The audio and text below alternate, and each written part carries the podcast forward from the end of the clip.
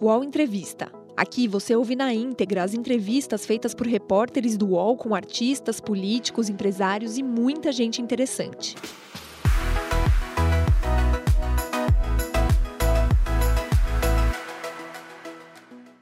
Olá, bom dia. Agora são 10 horas em ponto. Hoje é segunda-feira, dia 18 de outubro de 2021, e a gente inicia mais um UOL Entrevista. Seja muito bem-vinda, seja muito bem-vindo ao nosso programa que traz discussões e conversas com personalidades que são notícia no nosso país. Nascido no Rio de Janeiro, Nelson Barbosa é economista e tem uma longa trajetória na vida acadêmica. Hoje atua como professor da Fundação Getúlio Vargas e da Universidade de Brasília.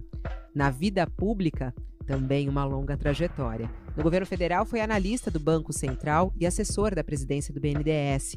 Também foi secretário adjunto de Política Macroeconômica e secretário de Política Econômica.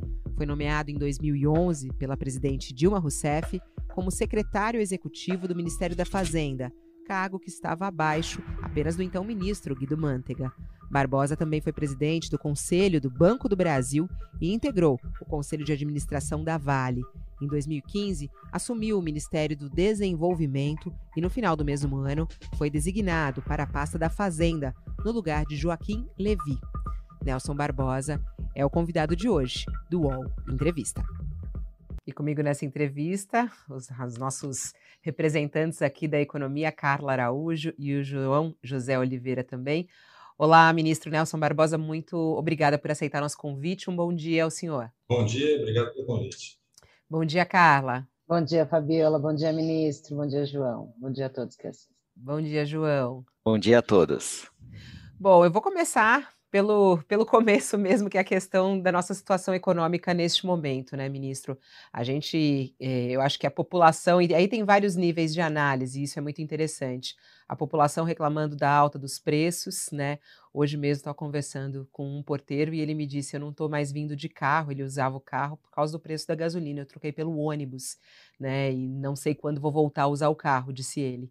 É, e aí a gente tem também a fala do ministro da, da Economia brasileiro que diz que a economia não está tão mal assim como alguns dizem ou alguns sentem. Eu queria iniciar com uma análise sua. Como é que é a situação econômica do Brasil hoje? Como é que o senhor analisa? É uma crise econômica ou não? Estamos numa estagnação econômica. Né? Tivemos uma queda muito forte, uma recuperação forte. Criou-se uma perspectiva de que a economia continuar subindo, subindo, subindo. Mas, na verdade, depois da parada súbita causada pela pandemia, houve uma retomada súbita e voltamos ao ritmo de crescimento que a gente estava antes da pandemia. A gente voltou ao ritmo de crescimento que a gente estava de 1% ao ano. Com um agravante agora que a inflação está mais alta, por razões internacionais, mas também por razões domésticas. E isso gera uma perda de bem-estar para a maioria da população. A pobreza subiu muito e isso afeta grande parte da população brasileira, por isso essa sensação é, de perda de poder de consumo, de piora de vida mesmo. Então, nós não estamos ainda numa crise do tipo que a gente tinha no passado, uma crise financeira, né? uma crise fiscal, mas a gente está caminhando para uma crise social. Agora, a pobreza está muito grande, o desemprego está muito alto. Quando, eu, quando o senhor fala dos problemas internos, dá, dá a entender que é por erros é, de política econômica ou não? Política econômica, como tudo, tem erros e acertos. Eu acho que o Banco Central deixou, por exemplo, o câmbio é, subir demais. Nosso câmbio é flutuante, mas o Banco Central pode amenizar essa flutuação via swaps cambiais. Parece que nas últimas semanas o Banco Central finalmente está aumentando a sua intervenção em swaps. Isso foi feito no governo do PT, isso foi feito no governo Temer, pelo Lula. Numa situação de alta volatilidade, o Banco Central pode usar o fato que tem várias grandes estoques de reserva internacionais para amenizar a flutuação. A outra questão foi uma transição muito rápida com flutuação de preço combustível, acompanhando o nível de mercado, que é o ideal, mas essa transição não deveria ter sido tão rápida. Já deu problema no governo Temer, quando vai ter greve de caminhoneiros e tal. Está dando problema agora de novo. O ideal é que os preços sigam a tendência internacional. Mas numa economia como o Brasil, isso requer alguma suavização. O governo apostou muito na paridade com os preços internacionais em tempo real e agora está tentando correr atrás do prejuízo. Essa discussão sobre tributos estaduais, sobre criação de um fundo de suavização, que vai ajudar, mas o problema já está posto. Acho que esses dois aumentaram muito o impacto da inflação no curto prazo. Carla. Ministro, é, falando um pouquinho aí da Petrobras, é, uma das coisas que foram colocadas recentemente, o presidente é, Jair Bolsonaro colocou a possibilidade de privatização, né? O ministro da Economia falou sobre uma possibilidade de capitalização. O senhor acha que essas alternativas também podem significar uma saída para essa questão dos preços dos combustíveis, privatizar ou capitalizar, é, pegar dinheiro? Na verdade, o Guedes falou sobre capitalizar para é, colocar recursos em outros programas, né? Como é que o senhor vê essas alternativas que estão sendo colocadas aí na mesa pelo presidente? Acho equivocado. A gente já teve um exemplo agora do que, que migrar rapidamente com uma loja de, lógica de mercado causa. Causou um preço que flutua muito, com até risco de desabastecimento, devido à redução da, da petróleo processado domesticamente, muita dependência de petróleo importado. Acho que privatização não é, não é um bicho papão. Pode acontecer ou não. No caso da Petrobras, eu acho que não, por outros motivos. Petrobras investe muito, tem, Petrobras tem um grande, é, uma grande importância em inovação tecnológica. Acho que é importante ter a área de exploração e produção ainda como uma empresa estatal. A área de distribuição e refino pode ser considerada, mas eu acho que isso não resolve o problema atual. O problema atual é está acontecendo uma grande flutuação de preço de combustível no mundo inteiro. Está dando problema na Europa, está dando problema nos Estados Unidos, está dando problema no Brasil. Tem países que lidam com isso é, de forma diferente. Tem países que lidam com forma de mercado, você vai lá e compra um seguro contra a flutuação de combustível no mercado. Nós não, não, não temos um mercado tão sofisticado nesse ponto para fazer isso. Tem países que criam algum mecanismo de suavização, não é controle de preço, é suavização de preço, para amortecer essas flutuações, seja na alta, seja na baixa. O Brasil já teve isso no passado, o Chile tem isso, nossa, o ministro gosta muito de falar do Chile, né? o Chile tem isso, uma conta de estabilização do preço do petróleo, seguindo a média móvel que ele acumula no fundo. Então, eu acho que está claro que a gente não está pronto ainda para migrar para uma flutuação livre é, de preço, acompanhando a paridade internacional. Agora, também isso não é uma coisa que a Petrobras tem que fazer, tem que fazer alguma, alguma coordenação junto com o governo. Né? Acho que a gente tem que buscar, nos casos internacionais, o que funciona melhor. No passado, isso era feito pela CID, né? aquele imposto que tinha na gasolina, a lógica era essa. Né? Quando, quando o preço subia, você baixava a CID. Quando o preço caía, você subia a CID. E com isso você tentava amortecer, amortecer as flutuações para não deixar o preço ao consumidor final flutuar muito. Só que nos últimos anos, principalmente depois do, governo Temer, foi se reduzindo a CID, reduzindo a CID e hoje ela está zero. Então não tem nem mais espaço para reduzir CID para amortecer essa flutuação. Daí que o Congresso resolveu partir para cima dos governadores. Tá? Eu acho que não é, um, não é uma solução boa porque não vai resolver o problema fundamental, que é a volatilidade, né? flutuação muito rápida, de um preço crucial para toda a economia, que é o preço do combustível. Se o senhor estivesse no comando, o que o senhor faria agora, imediata, de maneira imediata e urgente? Eu acho que tem que ter um mecanismo de suavização, o governo tem que, tem que se coordenar com a Petrobras e com, com, com as refinarias, que hoje já começaram a ser privatizadas. Criar um mecanismo de suavização, eu usaria, por exemplo, que se você tem no Chile. Então, agora, nesse momento de suavização, esse mecanismo vai, na verdade, aumentar o gasto do governo para suavizar um pouco os preços. Depois, isso seria compensado com uma arrecadação do governo quando os preços internacionais caírem.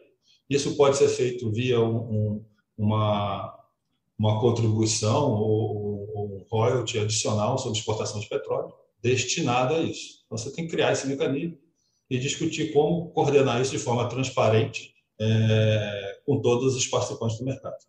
E tem um problema também no etanol. O etanol é muito influenciado pela situação de preços internacionais, preço do açúcar. Né? Também é preciso ter algum mecanismo de suavização, estabilização de preços de etanol, aumentando a concorrência, sim, mas também é, evitando uma volatilidade excessiva.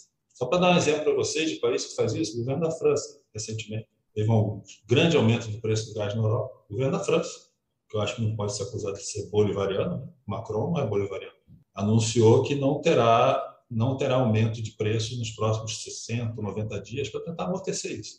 Não quer dizer que não vai ter aumento de preço nunca. Para suavizar o ajuste de preço nesse período de alta volatilidade. Nós tivemos uma parada súbita na economia mundial. Aí várias coisas de preço, vários preços desabaram. E tivemos uma retomada súbita. Vários preços estão indo lá em cima. Depois eles vão estabilizar no nível mais moderado. Para evitar que essa grande oscilação gere efeitos muito ruins sobre a economia, vários países têm mecanismos de suavização nós abandonamos os nossos, na crença de que o mercado tudo resolve. O mercado é bom para várias coisas, para outras nem tanto. Nesse caso do combustível, o exemplo está aí. nas ruas. João? Obrigado, cara. É, é, exatamente sobre isso, ministro. Você, você é um co-organizador de um livro que acabou de ser lançado, Bidenomics nos Trópicos, que fala sobre os planos do novo presidente dos Estados Unidos, que assumiu, e como eles podem ser aplicados no Brasil. E ele fala exatamente da importância do papel do Estado. O, o Estado deve voltar a ser importante no desenvolvimento da economia. Mas não é uma política econômica parecida com o desenvolvimentismo dos governos do PT, dos quais, inclusive, o senhor fez parte, e que recebeu críticas por ter contribuído para a crise de 2015? Primeiro, essas críticas procedem. Segundo, essas políticas poderiam ser aplicadas no Brasil? O Estado, o governo poderia atuar mais na economia? Essas quatro perguntas, vou tentar responder as quatro. É, primeiro, é, acho que as políticas do governo do PT, algumas deram muito certo. O Brasil cresceu bastante ali de 2006 a 2011. Houve uma desaceleração, começo de crise a partir de 2012, em que houve sim erros de política econômica, principalmente do lado fiscal de querer manter metas realistas e depois cumprir essas metas com operações é, não sustentáveis, né? de adiamento de despesa, antecipação de receita. Agora, a crise que houve naquele período não foi só um problema de política econômica. Não foi uma das causas, não a única. Você teve uma queda muito grande dos preços internacionais de commodities, que afetou todos, todo mundo, inclusive a gente. Você teve a Operação Lava Jato, que hoje está claro que foi além do que seria justificado para combater a corrupção. Então, a várias discussões sobre se isso não causou uma destruição excessiva de empregos e empresas. E teve uma crise política de governabilidade que está tá até hoje. Né? A gente vive nesse semi-presidencialismo, com o Congresso, na verdade, assumindo o orçamento, o Brasil tá, ficou praticamente ingovernável. Então, são essas quatro coisas, não é só a questão da política. No caso do livro, acho que o, o, o que está sendo colocado nos Estados Unidos é que você precisa dessa atuação complementar de Estado e mercado, não um contra o outro. Né? Na verdade, é uma, ação, uma atuação complementar. É, então, várias das coisas que estão sendo colocadas lá, algumas já estão sendo feitas aqui, outras não. Que é, o Estado tem um papel maior na redução de desigualdade, com a tributação mais progressiva, tributando mais os mais ricos, financiando transferências aos mais pobres. Obviamente, tudo isso depende do grau, né? até onde você vai, qual o grau de desigualdade da sua economia. Para alguns investimentos que são muito incertos, ou investimentos que exigem um grande volume de capital, normalmente é preciso que o Estado reduza a incerteza. Não necessariamente um estatal fazendo, mas o Estado coordenando. Seja dizendo o que é prioritário, incentivando pesquisa e desenvolvimento, criando mecanismos para financiar a infraestrutura. Eu acho que não só no Brasil, mas em todo país, qualquer país, o ideal é que isso seja feito com transparência, prestação de contas, né? e uma avaliação de custo-benefício, e para que se traga o desenvolvimento. Né? Então, política de desenvolvimento todo país tem.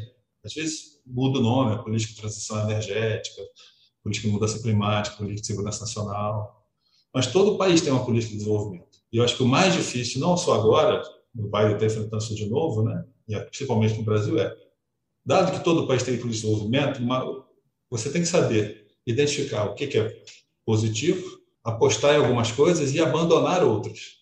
A nossa maior dificuldade é que a gente nunca consegue abandonar nada. A gente não, é, não é selecionar vencedores, é abandonar perdedores. Esse é o grande desafio. Acho que não tem escolha entre não ter de desenvolvimento ou ter. Tem que ter. A questão é tem que ter bem feito. Interessante que o senhor entrou nesse ponto, né, do, de abandonar perdedores. É, o senhor fez parte do governo Dilma, é, que volta e meia é assunto aqui nas nossas conversas com vários políticos de vários espectros, inclusive, falando sobre o desastre é, do governo Dilma na área econômica e tudo mais. Passado alguns anos já, é, qual é a análise que o senhor faz é, dos erros cometidos no governo Dilma na área econômica, ou até mesmo na área política, como o senhor mesmo falou, né, da questão da governabilidade? e, inclusive, o que o senhor faria diferente se estivesse essa possibilidade de refazer? Bom, o governo Dilma tem, acho que tem dois momentos ali um primeiro momento é quando a situação mundial e doméstica muda, que é a partir de 2012, que há uma desaceleração mundial, começa a cair preço commodity. E aqui nós somos vítimas do próprio sucesso da etapa anterior. Uma das coisas mais difíceis em política é você mudar a política quando ela acabou de dar certo. Assim como na vida, né? às vezes você faz uma coisa, ela se esgota, você tem que começar a fazer outra. Então, o governo teve uma política muito bem sucedida, ao meu ver, de desenvolvimento de 2006 a 2011 e 2012, baseado em transferência de renda, redução de desigualdade, aumento de investimento. Essa política incluiu muita gente, baixou o desemprego, é, aumentou a, taxa de investimento, melhorou a nossa competitividade, mas chega a hora de mudar. Nessa transição que o governo não soube fazer direito. E ocorreu num contexto internacional mais desfavorável. Então, acho que inicialmente aquela fase que eu chamo 2012, 13 e 14, quando a situação internacional piorou, o governo resolveu apostar nas mesmas medidas que tinham dado certo antes. Mesma resposta que tinha dado certo contra a crise de 2009 e 10. Só que o momento era diferente, era outra crise que iria durar cinco anos, a de 9 e 10 durou um, e a economia já estava no outro patamar. Eu acho que aquela resposta, hoje, é fácil falar depois, né? aquela resposta hoje a gente vê que não foi a resposta mais adequada. Acabou gerando uma fragilidade fiscal, aumentou a incerteza fiscal e a inflação subiu. Mas não foi uma crise de grandes proporções, diferente do que a gente tinha antes, até 2014. A partir de 2015, a gente entra em outro patamar, que aí você tem a confluência de outros choques negativos o cenário internacional piora mais domesticamente o cenário político só vai piorando. Né? Eu acho que você teve em 2015 uma tentativa de ajuste aí muito rápido, preço do, da energia que estava controlado, que não é ideal, foi liberalizado rapidamente. Então você passou de 8 a 80. A preço da energia, se eu não me engano, só no ano de 2015 ele subiu mais de 50%. Isso gerou, contribuiu para aquela inflação. Então acho que foi uma, uma transição muito rápida como a gente está vendo agora o combustível, o que aconteceu com a energia lá em 2015. E isso contribuiu para a desaceleração da economia. Ui, e teve ui. um ajuste fiscal muito rápido. Oi, estou te ouvindo. Não, pode falar, pode falar, pode concluir, perdão. E teve um ajuste fiscal muito rápido em 2015, porque a expectativa no início daquele ano era que a economia ainda iria crescer em 2015. Quando ficou claro que essa confluência de impacto da Lava Jato, impacto dos choques internacionais, impacto de correção da política econômica de 2014, tudo ao mesmo tempo, que empurrado a economia para baixo, o governo propôs flexibilizar o ajuste. Aí entra a crise política.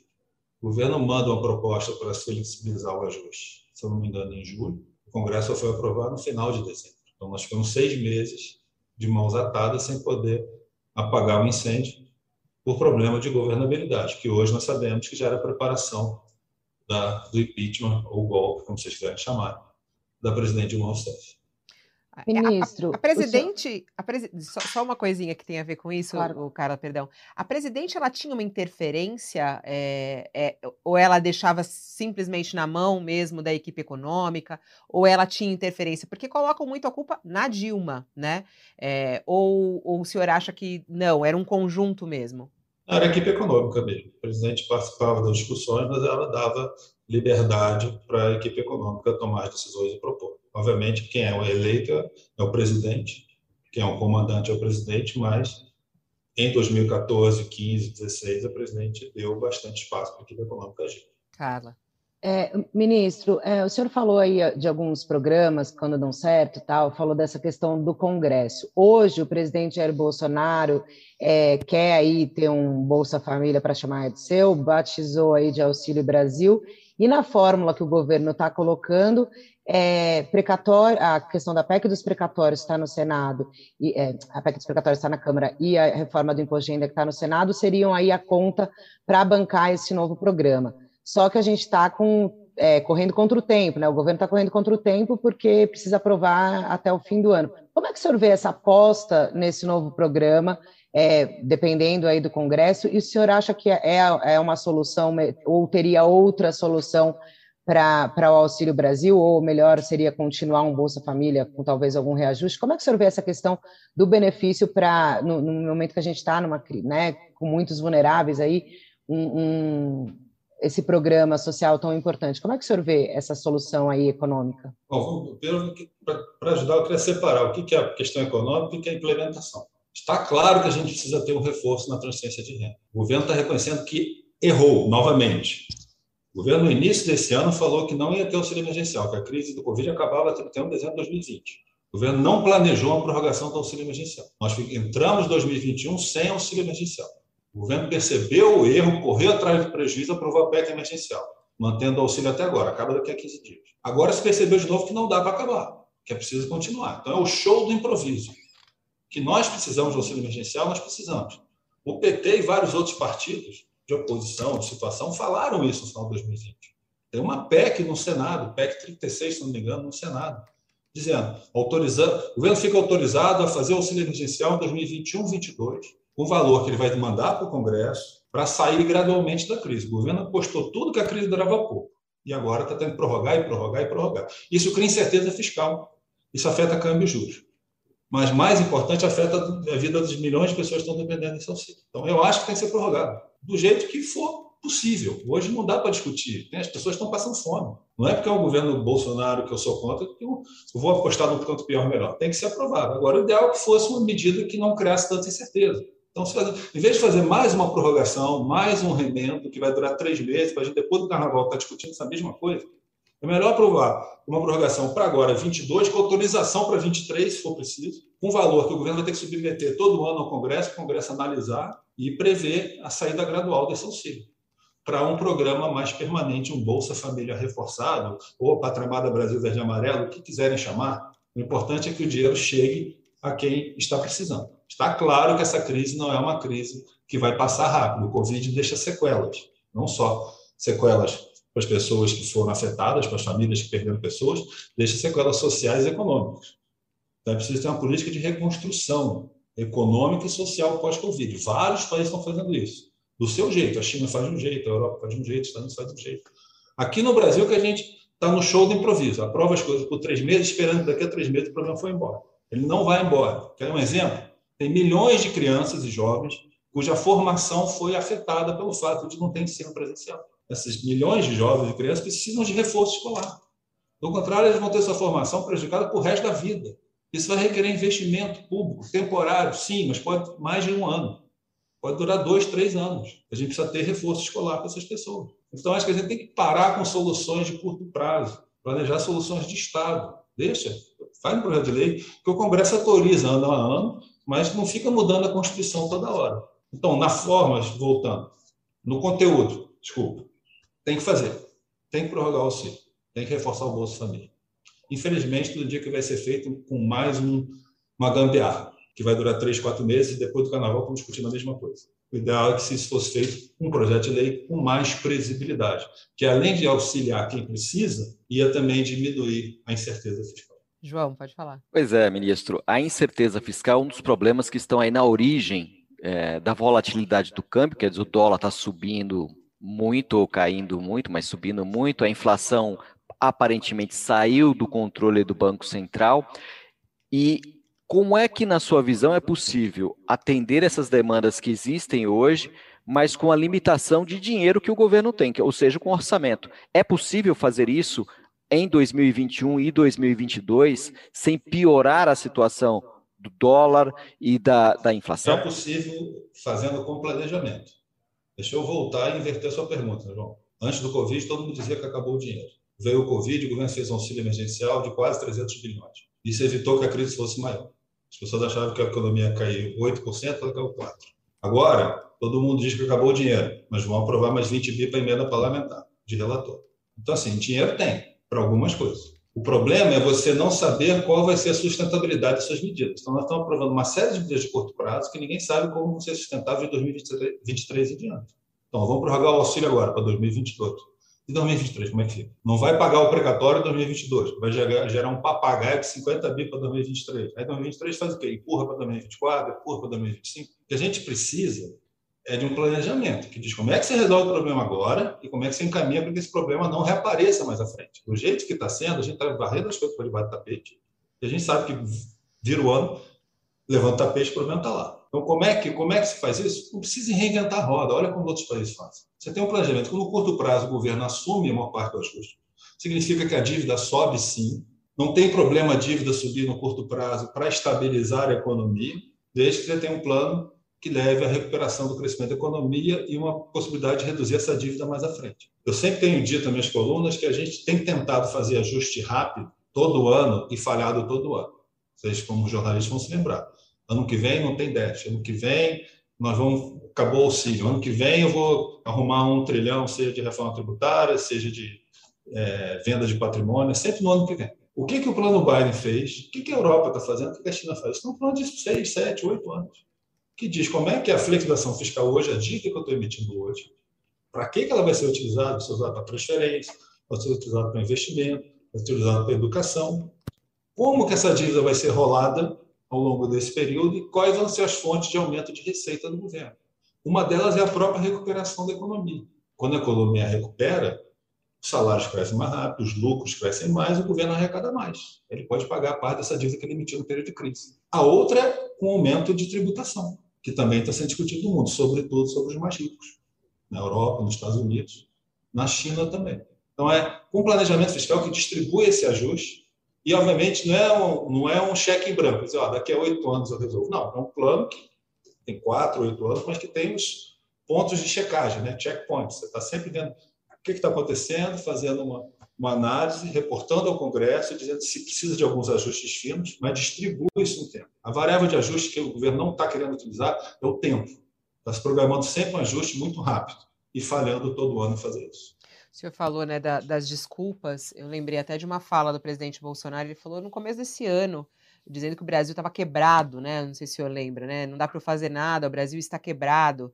É, e às vezes ele até volta a trazer esse discurso. E ele falava sobre a, de mexer no imposto de renda como uma forma de conseguir mais recursos. Como é que o senhor vê essas mudanças é, na forma de tributação do imposto de renda? Isso vai trazer mais dinheiro? E se o senhor acha que o Brasil está quebrado ou não? O senhor acabou de falar que não é bem isso.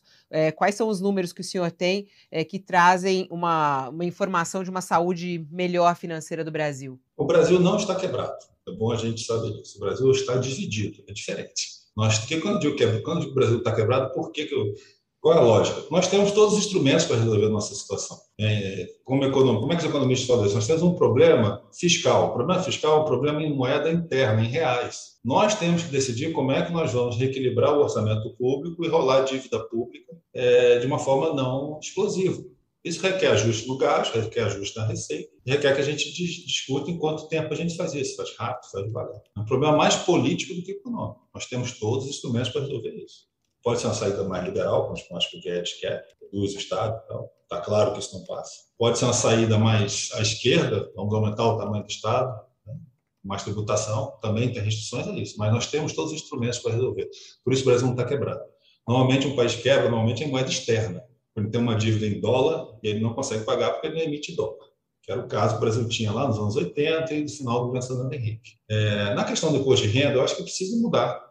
Eu acho que a proposta que o governo fez, a proposta, na verdade, que a Receita fez, está na direção certa, na direção do debate internacional, que é aumentar a tributação mais sobre o capital, sobre os mais ricos, é fazer uma mudança tributando mais o lucro na empresa, é, tipo, tributando o lucro na empresa e tributando depois o lucro distribuído. Né? Então, você reduz a tributação na empresa e tributa quando o lucro é distribuído, tributa lucros e dividendos. Isso é uma coisa que a Europa fez, é uma coisa que está todo mundo discutindo fazer.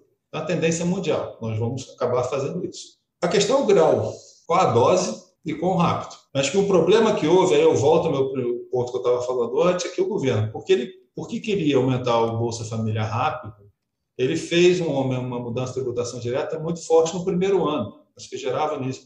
A Carla está aqui, ela talvez tenha esse número de cabeça. Acho que gerava 20 bi no ano que vem para pagar o reajuste do Bolsa Família. Então foi uma pancada muito forte. Mudança de tributação você não faz desse jeito. Você não faz com uma canetada, com uma pancada muito forte. Você tem que anunciar, aprovar e distribuir ela ao longo do tempo. Os americanos estão discutindo agora, e o Paulo está cantando no Congresso americano, é um ajuste de tributação que vai ser distribuído em 8 a 16 anos. Você tem que dar tempo para as empresas, para as famílias se adaptarem a essa nova tributação. Então, acho que na direção está certa, a forma foi errada, porque a forma é, tinha por objetivo levantar receita rápido para fazer um aumento de transferência de renda no ano eleitoral. E aí esse aumento de tributação muito rápido acabou sendo rejeitado pelo Congresso. E aí agora a gente corre o risco do contrário. Né? No Congresso virou uma grande desoneração. Então a gente corre, na verdade, aprovar uma grande desoneração que aí vai ficar para o próximo governo corrigir. O Sérgio, que está nos acompanhando aqui pelo YouTube, ele falou assim: qual é o dinheiro que o Brasil tem em caixa? que você falou, abriu falando, não tem, o Brasil não está quebrado. Ele quer saber quanto que nós temos aqui. quanto que o Brasil oh, tem. Brasil, deixa, eu dar, deixa eu dar um exemplo. Da, a, no início desse ano, todo mundo achava que a dívida pública do Brasil ia, ia chegar, a dívida bruta, né? Que chama, 100% do PIB. Aí o IBGE revisou as estimativas e viu que o PIB era muito maior do que ele achava. Hoje as pessoas acham que nossa nossa dívida vai ficar em 84% do PIB. Assim, país, a estimativa que era de 100 foi para 84. Só a restrição fiscal já é bem menor do que as pessoas esperavam. Quer dizer que dá para fazer tudo? Não. Quer dizer que dá para fazer tudo. Agora dá para fazer algumas coisas. Eu acho que a gente pode colocar 1% do PIB em investimento todo ano por quatro anos, mesmo que seja com dívida. Se for bem anunciado, bem administrado, isso dá certo. 1% do PIB, João, em termos de valor, é mais ou menos 90 bilhões por ano.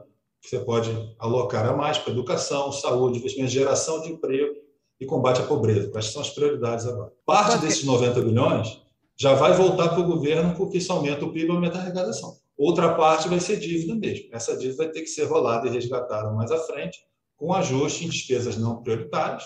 O principal candidato hoje no Brasil é folha de pagamento, servidores, né? e recuperação de receita, uma reforma tributária que envolve o imposto de renda, como a gente está discutindo. Posse de Bola é o podcast semanal do All Sport sobre futebol.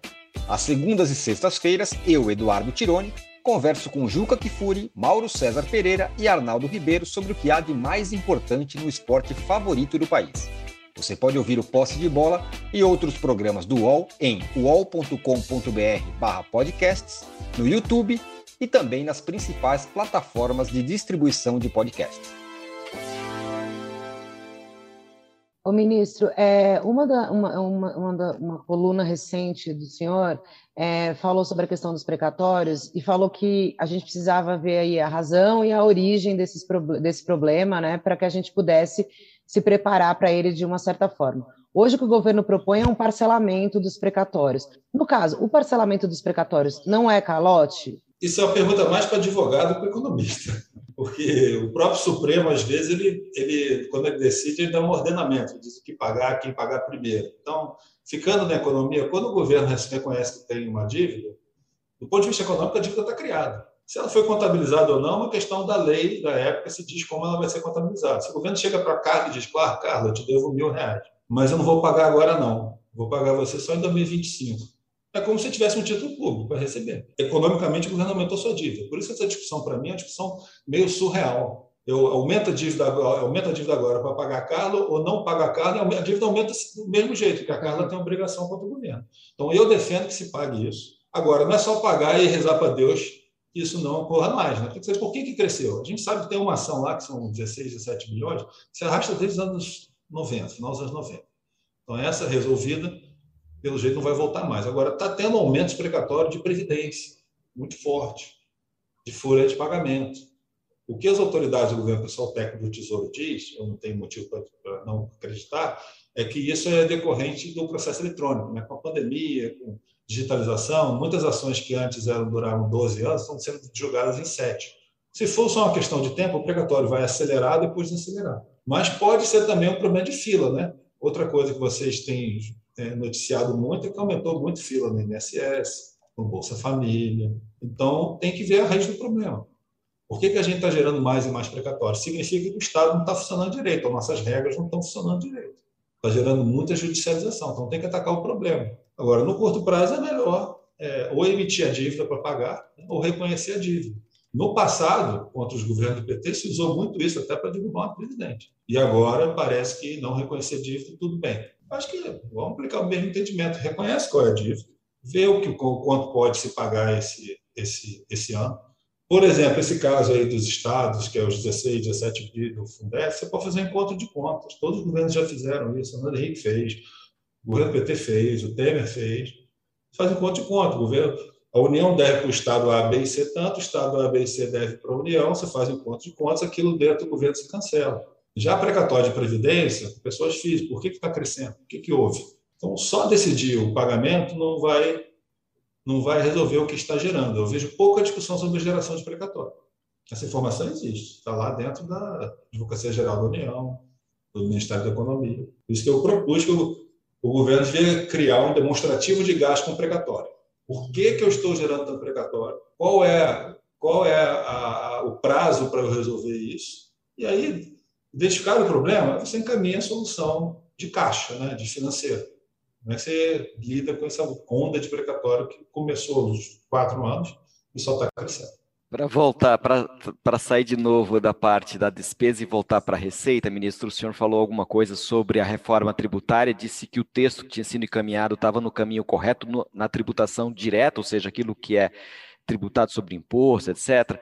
Mas o livro também aborda questões sobre os impostos indiretos, que é um problema que é maior no Brasil do que nos outros. Eu queria que o senhor fizesse uma avaliação sobre a, o texto que está hoje da reforma tributária, se o senhor acredita que ele vai passar, e se ele não passar, o que acontece? O governo vai continuar jogando esse problema para frente? No Brasil, nós temos, nós temos essa situação que tem que escolher o que é dos problemas grandes, o que é o mais prioritário. É difícil, né? É, você falou, a gente tem, tem que reformar a tributação direta, imposto de renda, riqueza, patrimônio, herança. E tem outra discussão que é tributo indireto, tributo sobre vendas, PIS, COFINS ICMS. Essa reforma eu gosto da proposta que está lá no Senado, aquela PEC 110, também, o senador do PSDB que fez, a partir de várias discussões, sugestões. Ela pega e procura simplificar, né, junto os tributos federais numa contribuição só, CBS, Contribuição sobre Bens e Serviços, e junto os estaduais e municipais no IBS, Imposto sobre Bens e Serviços. Eu acho que dá até para manter estaduais e municipais separados. Acho que essa é a direção. Eu acho que a tributação indireta hoje, se eu tivesse escolher, ela é mais prioritária que a direta. De colocar de outra forma, essa, essa confusão tributária que a gente tem tributando setores diferentes com alíquotas diferentes. Você tem um regime especial da carne, regime especial da soja, tem um regime especial do, do, da, da, da, do automotivo. Você tem vários tributos federais, estaduais, guerra fiscal, um estado dando incentivo, o outro não reconhecendo. É, diferentes interpretações dentro da Receita. A Receita disse que aquilo ali gera um crédito tributário, se o gasto de uma determinada empresa gera um crédito tributário para ela ou não. Isso gera uma confusão, gera muito gasto de horas e reais por parte das empresas e por parte do governo para fiscalizar. Então, eu diria que 99% dos economistas, sempre é um por diferente, né? Mas 99% dos economistas concordam que a reforma da tributação direta é a mais importante.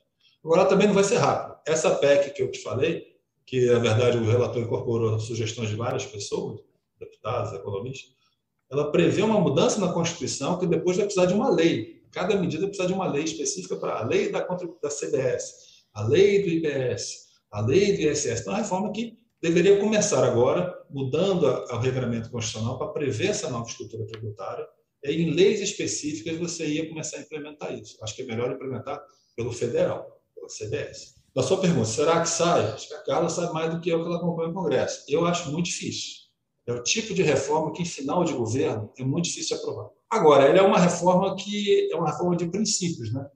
É uma mudança na Constituição que diz: o novo sistema vai ser esse próximo governo aprova as leis. Então, nesse caso, talvez possa sair. Você muda a Constituição de hoje. Vai ter uma lei assim, assim, assado. Quem vai fazer? O governo a partir de 2023.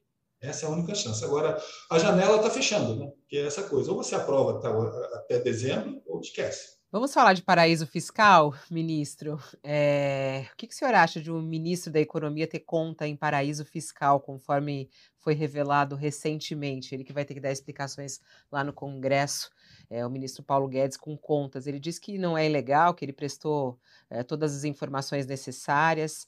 É legal ou não, na sua opinião? É moral ou não, na sua opinião? Não sou advogado, não posso opinar sobre o aspecto legal. Pelo que eu li, se está declarado ao Banco Central e à Receita Federal, é legal. Do ponto de vista político, pega muito mal o ministro que corre o mundo defendendo que as pessoas investam no seu país, fazer os seus investimentos fora do seu país. Isso dá, dá a entender que ele não, não confia no Brasil, que ele, ou que ele possa até se beneficiar, é, de repente? Não, não é se beneficiar, não. Então, você pode aplicar no Brasil em dólar, você pode fazer investimento no resto do mundo de dentro do Brasil. É, o paraíso fiscal, para mim, do ponto de vista mais de imagem. Um é, você tem comando, não é só o, não é só o ministro, o presidente do Banco Central também, mas acho que no caso dele, eu, não, eu não, acompanhei, eu confesso. Não sei se ele já trouxe ou não, encerrou. É, é muito estranho as autoridades do país é, manterem uma grande soma de recursos fora do país, porque isso, no fundo, revela uma desconfiança no país que eles estão comandando. É, sobre a questão se beneficia ou não, aí se não está se movendo, né? é aquela questão, se você não moveu nada, você não está se beneficiando. Tem maneira de lidar com isso. Internacionalmente, normalmente, as pessoas, quando entram no governo, elas pegam a sua riqueza, botam num trust, no fundo, e fica lá administrado por alguém intocado, até que essa pessoa saia do governo. Então, o fato de ter isso nos Estados Unidos, tem isso na Europa. Agora, o fato de estar em paraíso fiscal, é um, está fora do Brasil, e dois, está no lugar de tributação favorecida. Então, na verdade, você está evadindo não pagar imposto no seu país. Então, isso é um exemplo ruim. E política não é só, não é só o ato, né? A aparência também é muito importante. Havia expectativa em relação ao desempenho de Paulo Guedes no governo Bolsonaro. Aliás, alguns dos votos de Bolsonaro foi justamente por essa expectativa, né? É, a gente já está aí com mais da metade do governo. É, qual é a sua análise da atuação de Paulo Guedes? Decepcionou ou não? Para mim não decepcionou, porque eu nunca esperei muita coisa. Tá? Mas eu não gosto de personalizar da pessoa, do projeto. O projeto que, que do atual governo é muito parecido com o projeto do governo Temer que era um projeto de vamos apostar em reformas, reformas e reformas, que o Brasil precisa de reforma, e essas reformas, sozinhas, com pouca atuação do Estado, vão ser suficientes para o Brasil crescer e decolar. O Estado vai puxar, o Estado vai diminuir, o mercado vai assumir e vai levar a recuperação econômica mais rápido. Teve várias reformas. A reforma da Previdência eu fui favorável. A reforma da trabalhista eu acho que foi um exagero. Reforma tributária, estamos patinando. É difícil, todos os governos tentado fazer para ser justo com o Guedes. Fernando Henrique tentou, nós tentamos, Temer tentou. Ele está tentando, é difícil fazer, é mais difícil. Então, teve reformas, só que as reformas que, que houve não foram suficientes para acelerar o crescimento, para recuperar a economia rapidamente. Então, para mim está claro que não dá só para apostar em reforma, reforma, reforma e dizer para a população: espera aí que sua vida vai ficar melhor daqui a um ano. A gente perder emprego, a gente está passando fome. A gente não pode apostar numa, numa estratégia que se der, se, se der errado, vai fragilizar justamente as pessoas que estão mais vulneráveis. Então, a gente tem que combinar ação de curto prazo para aliviar a pobreza e gerar emprego com as reformas de longo prazo. Para mim, o erro no projeto desse governo, que é o mesmo governo Temer, é focar só em reformas de longo prazo sem cuidar da travessia, sem cuidar da transição, sem cuidar dos mais vulneráveis até que essas reformas deem certo. E aí a gente precisa de uma ação compensatória do governo em transferência de renda, em geração de emprego e investimento. Ministro, aproveite... nessa travessia surgiu um problema grande, enorme, que é a inflação, voltando aí aos níveis mais elevados desde 2015 para muita gente e afetando principalmente as pessoas mais simples que precisam mais de bens essenciais como alimentação. Uh, o governo poderia ter feito, ou pode ainda fazer algo para amenizar a inflação ou é jogo perdido já? Tem algo que o governo deixou de fazer para que a inflação não chegasse ao ponto que chegou? Nosso sistema de preço é livre. Então, eu acho que a principal atuação é o que o Banco Central está fazendo. O Banco Central está subindo os juros para controlar a inflação. Eu acredito que o Banco Central vai conseguir trazer essa inflação para baixo. É, a gente espera que, a maioria dos economistas espera que a inflação comece a virar agora dezembro, novembro, dezembro, mas vai demorar um tempo. Outra coisa que o Banco Central poderia ter feito para amenizar, e essa é uma discussão mais de mercado financeiro, é que, como falei no início, a atuação sobre swaps cambiais, o câmbio estava muito volátil. Então, o Banco Central poderia ter suavizado um pouco mais essa flutuação cambial. Isso ajudaria indiretamente é, na inflação, porque o dólar não flutuaria tanto. O terceiro ponto seria essa coordenação, esse mecanismo de, de ajuste ou suavização de preço de combustível, de preço de energia porque a flutuação tem sido muito grande. Não é lutar contra a realidade. O mercado vai dar a tendência da energia e do combustível. Mas você administrar essa transição usando alguma forma de, de fundo público de socialização. Vários países fazem isso. Né? Eu voltei, acabei de dizer que o Macron falou que vai fazer isso na França. Então, acho que isso poderia amenizar essa transição. O ministro, só voltando um pouquinho na questão do, do ministro Paulo Guedes, o senhor falou de não personalizar, né? É, mas hoje a gente tem até aí nos bastidores ali no Congresso tem um, uma, um comecinho, talvez tentando criar uma pressão maior por uma eventual saída do ministro. É, o senhor, como é que o senhor vê essa possibilidade? Porque também a política econômica do Bolsonaro tá, está é muito personificada, né? Tem gente no mercado que já diz que precifica um pouco uma eventual saída de Guedes. É, as fontes do Ministério da Economia com quem eu converso rechaçam completamente essa possibilidade no momento. Mas como é que o senhor vê, e mais existe essa pressão no Congresso, o senhor conhece muito bem como, como funciona o Congresso, né? É, o senhor, o senhor é, como é que o senhor vê essa possibilidade? É, uma mudança na figura do ministro, a saída do Guedes do governo Bolsonaro, teria qual impacto não só no mercado, mas também né, na condução da, enfim, dá para saber da condução da política, dependeria do substituto, imagino, mas é, como é que o senhor vê essa figura do Guedes e uma eventual saída dele do governo? Ah, acho difícil comentar sobre coisas que não ocorreram. Né? O ministro é o Guedes, é normal que o ministro da Fazenda sofra críticas políticas. O ministro da Fazenda é aquele cara chato que no governo só diz não. Então, ele tem que dizer não, dizer não ao presidente, ele tem que dizer não ao Congresso dizer que não dá para fazer tudo. Então, seja governo de esquerda, seja governo de direita, o governo do ministro Fazenda sempre vai estar sob ataque. Né? É, em vez de discutir o nome, eu quero, seria melhor discutir os problemas. Eu torço para que o ministro da Fazenda, seja ele o Guedes, seja quem for, é, perceba que é preciso mudar de enfoque. Em vez de aprovar mais uma gambiarra, mais uma prorrogação de auxílio emergencial, mais uma gambiarra para adiar pagamento em 2022, jogando a bomba para 2023, é melhor sentar na mesa e falar: vamos fazer uma coisa mais previsível? Vamos partir do depósito, vai que essa crise não acaba rápido, vamos fazer um plano que é capaz de lidar com a crise. Se ela acabar rápido, se ela durar dois, três anos. Então, se você tratar as pessoas com, com, com honestidade, civilidade e transparência, elas vão responder com isso. Se você ficar prometendo terreno na Lua toda hora, na hora que você não entrega terreno na Lua, o pessoal quer tirar você. Acho que o segredo é esse, seja qual for o nome. Tá? Não tem um nome mágico. Né? A economia não é feita de uma pessoa só, é feita de equipe e é feita principalmente de articulação política. Não adianta você ter uma proposta que, que convença meia dúzia de pessoas na Faria Lima ou meia dúzia de pessoas na, no, MTST. Você tem que ter uma proposta que passe no mercado, no Congresso e na rua. Não dá para passar num só. Uma proposta que passa na Faria Lima não passa no Congresso. A que passa no Congresso não passa na Faria Lima. Nenhuma delas passa na rua. Segredo é na política. A política tem que ser com transparência, com uma, com comunicação clara de quais são os custos e benefícios de cada estratégia. Acho que é isso que está faltando. Falando em política, vamos falar um pouquinho de 2022. O senhor aceitaria voltar a ocupar algum cargo é, público lá em Brasília, é, dentro de um governo é, de Lula, possivelmente, caso vença, ou não? Quem perguntou foi a Fabiola, não estou te vendo. É, sou eu. Fabiola, nesse momento eu acho muito, muito prematuro discutir qualquer nome de equipe quando a gente não tem nem governo eleito, ainda falta um ano e pouco para esse governo acabar. Estamos em 2021, falta muito para chegar perto da eleição. A gente tem que discutir os problemas atuais. Eu apoio o Lula, sempre votei nele, votarei novamente, independente de composição de governo. Acho que das lideranças hoje propostas, ele tem mais capacidade política de tentar construir esse consenso que a gente precisa. É, sobre formação de governo ou não, quem for eleito vai depender do, do, do que de qual for a composição política, a orientação do governo. Está muito cedo para saber como a gente vai estar em 2023. A gente nem sabe. O Carla está aqui. A gente nem sabe o orçamento de 2022. Mas o senhor está ajudando... Dirá como é que vai ser 23. O senhor está ajudando a eu participo, eu participo, eu participo das discussões do PT junto com várias pessoas. Né? PT é um partido que tem vários economistas, de várias, várias frentes, com várias ideias. Né? Então, nesse momento, é um momento mais de discussão. Pelo que eu conheço do PT, normalmente PT, vocês podem, vocês podem não acreditar, mas o PT é um partido muito organizado.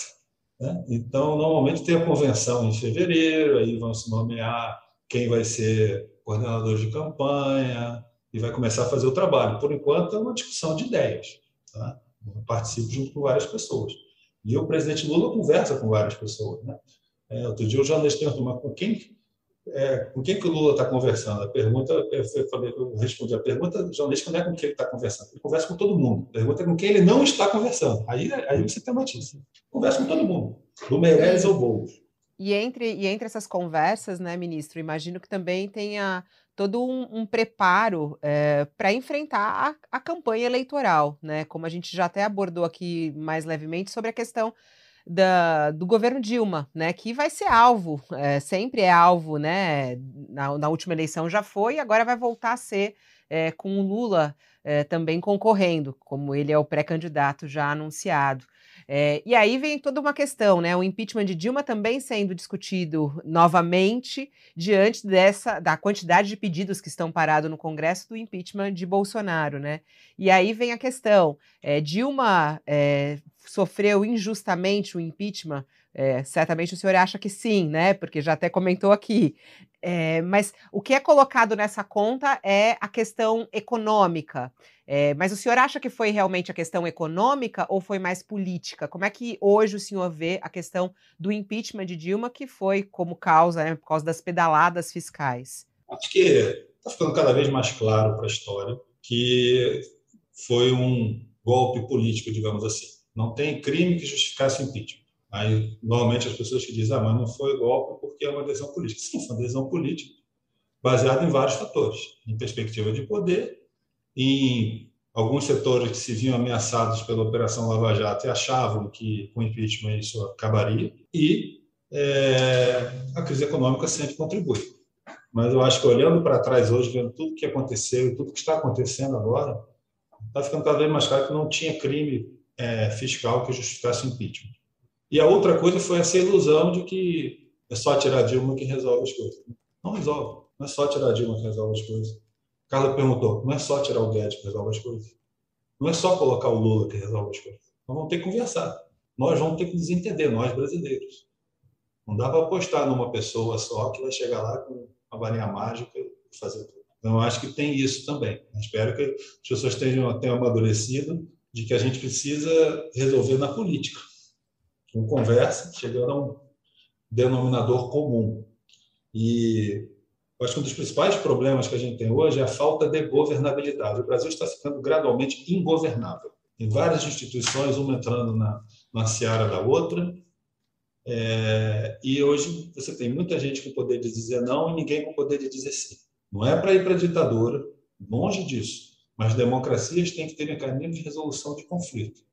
Hoje, nós, no mecanismo de resolução de conflito, perpetua o conflito sem, sem resolver o problema. Então, acho que precisa ter uma discussão de governabilidade. Eu vejo algumas pessoas do Supremo, do próprio Congresso, é, querendo discutir isso, qual o papel do Ministério Público, qual o papel do TCU, qual o papel do Congresso, se a gente tem que ter essas emendas de relator mesmo ou não, porque o orçamento está muito fragmentado, e aí ele não, não tem uma política geral, acaba sendo pouco eficiente.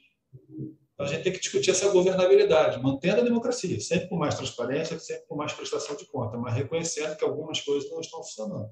E é preciso aperfeiçoar. João, vai lá, com a sua última esse pergunta. É um, esse é um tema que faz parte das discussões que vocês têm é, dentro do PT, inclusive. Eu pergunto isso porque no é, Bidenomics, nos trópicos do livro, tem aí mais de 20 economistas, 21 economistas, se eu não me engano, discutindo 19 temas.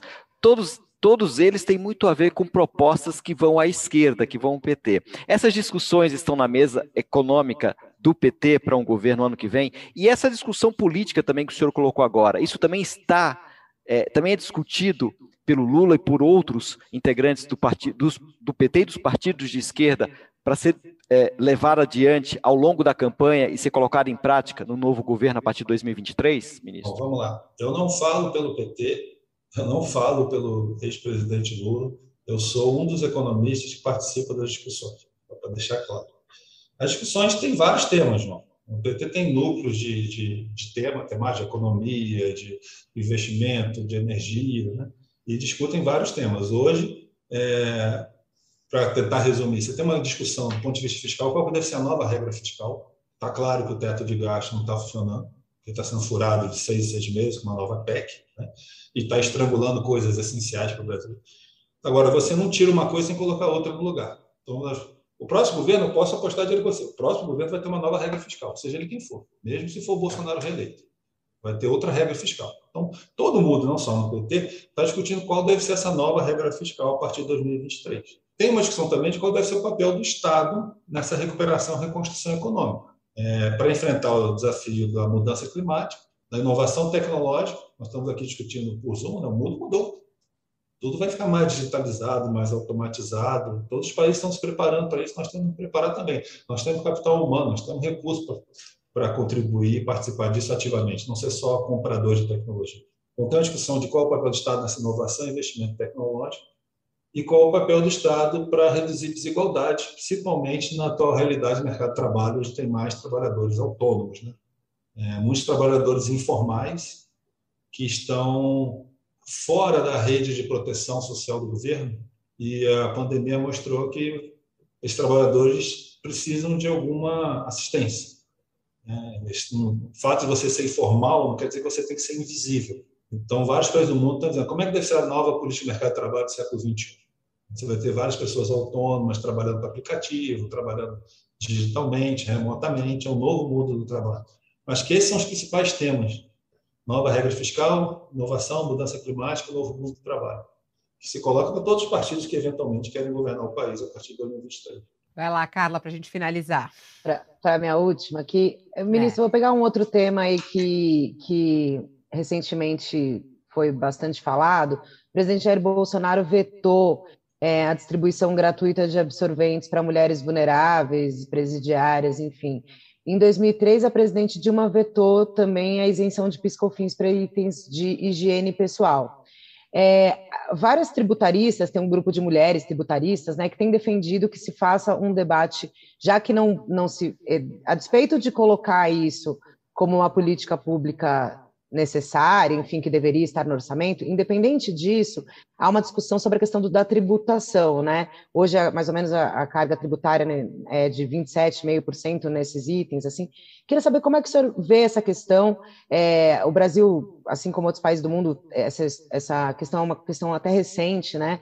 Mas a pobreza menstrual é um assunto que é até que a gente precisa quebrar o tabu, né? Às vezes, nos, ah, só mulheres falam disso, não, mas é, homens precisam falar também.